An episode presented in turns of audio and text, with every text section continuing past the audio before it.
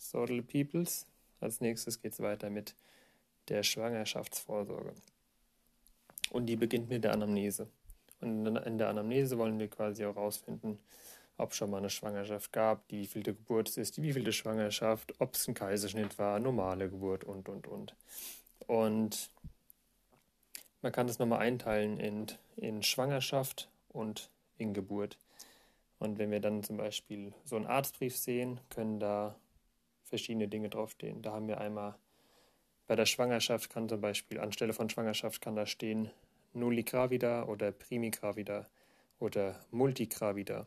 Das bedeutet zum Beispiel in dem Fall von Nulli gravida, also Nulli gravida bedeutet quasi, dass, dass diese Dame noch keine Schwangerschaft hatte. Primi gravida bedeutet, dass die, dass die Dame eine Schwangerschaft hat, also wahrscheinlich gerade schwanger ist. Und multigravida bedeutet, dass sie schon mehr als zweimal schwanger war. Und dann kann da noch sowas stehen anstelle von Geburt, kann da stehen nullipara. Das bedeutet dann, dass die, also para ist quasi die Abkürzung für Geburt oder der Fachbegriff für Geburt. Und nullipari, nullipara bedeutet dann so viel wie, dass die Frau noch kein Kind geboren hat. Und multipara bedeutet, dass sie schon mehr als zwei Kinder geboren hat. Und primi, primipara bedeutet halt, dass sie ein Kind bisher gebärt hat. Geboren hat, gebärt hat. ja, was ist noch bei der Schwangerschaftsvorsorge? Inklusive, da haben wir noch die, Vor die Vorsorgeuntersuchung.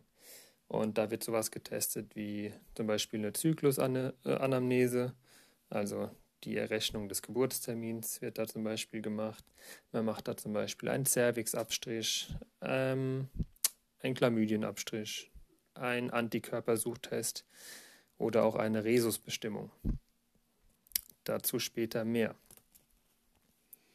Ebenso wird dann auch ein Ultraschall gemacht und beim Ultraschall gibt es dann auch, also per Ultraschall wird dann zum Beispiel die Körperlänge abgemessen, also vom Scheitel bis zum Steiß oder der Kopfdurchmesser oder der Herzschlag wird kontrolliert. Ebenso auch die Nackenfalte. Ja, nochmal zurück zum, zur Rhesusbestimmung. Als nächstes geht es um die Rhesusunverträglichkeit. Generell, was ist der Rhesusfaktor?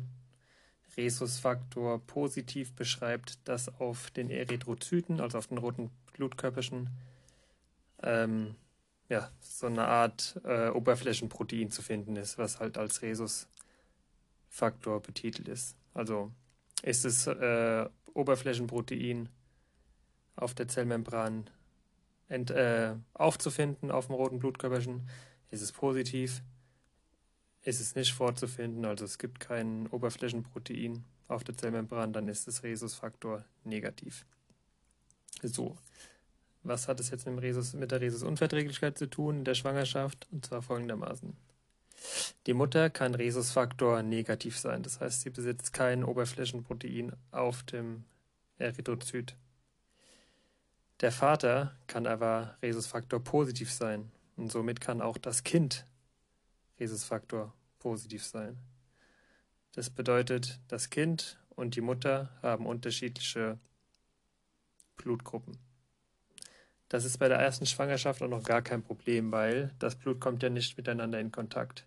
Erst wenn das Blut der Mutter mit dem Blut des Kindes in Kontakt, in Kontakt kommen könnte, vermischen sich ja auch die, vermischt sich ja auch das Blut und der Körper der Mutter würde diesen, äh, die roten Blutkörperchen als einen Fremdstoff an, ansehen und auch bekämpfen. Aber das passiert meistens, wenn es eine physiologische Schwangerschaft ist, wo keine Komplikationen gibt, ist es meistens erst bei der Geburt der Fall. Dass das erste Mal, also bei der Plazenta-Geburt oder generell bei der Geburt des Kindes, kann sein, dass die Plazenta teilweise ein bisschen kaputt geht und dann die, das Blut der Mutter mit dem Blut des Kindes in Kontakt kommt, sich vermischt und die Mutter würde dann rein theoretisch Antikörper bilden gegen diesen Rhesusfaktor positiv.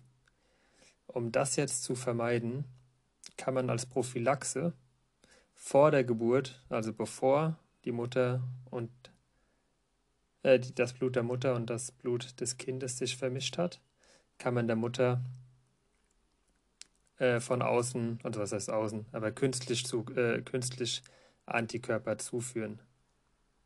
Und zwar sind es spezielle Antikörper, die IgM.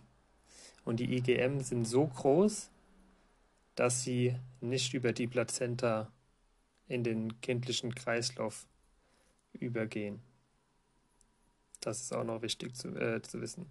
Und zwar vor der Geburt, wenn alles gut gelaufen ist, gibt man prophylaktisch, also diese Antikörper der Mutter, um zu verhindern, dass falls bei der Schwangerschaft irgendwie was schief läuft und das Blut kommt miteinander in Kontakt, dass halt die Antikörper schon vorhanden sind und somit die Immunantwort der Mutter ausbleibt. Weil sonst würde das Immunsystem der Mutter komplett Vollgas geben und Antikörper bilden gegen das Kind und wird das Kind platt machen wollen. Und das wird quasi mit dieser prophylaktischen Gabe von den IgM-Antikörpern verhindert. Ja, das ist quasi die Rhesusunverträglichkeit. Wenn diese Prophylaxe jetzt nicht gegeben wurde vor der Geburt, dann ist es, wie gesagt, bei der ersten Schwangerschaft noch nicht so schlimm, weil ja erst bei der Geburt die Mutter mit dem Blut des Kindes in Kontakt kommt. Bildet also Rhesus positive Antikörper. Und wenn sie jetzt nochmal schwanger werden würde und das Kind wäre, wäre, hätte wieder einen positiven Rhesusfaktor, dann wären ja die Antikörper der Mutter schon, schon vorhanden. Und da kann es auch sein, dass das Kind halt im Mutterleib ange, äh, angegriffen wird, weil die vom Immunsystem hergestellten Antikörper der Mutter gehen nämlich über die Plazenta ins, in den kindlichen Kreislauf ein. Und die prophylaktisch gegebenen Antikörper gehen nicht darüber.